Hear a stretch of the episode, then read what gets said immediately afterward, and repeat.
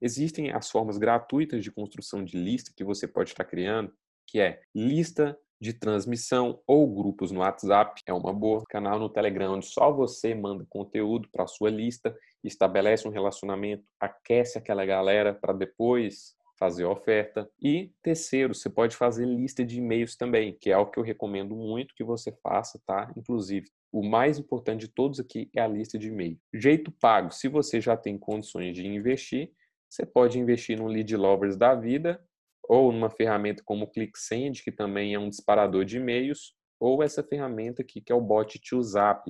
O Bot to Zap é uma ferramenta de automação, automação de WhatsApp. Fica aí algumas alternativas para você estar tá construindo a sua lista, seja de forma gratuita ou de forma paga.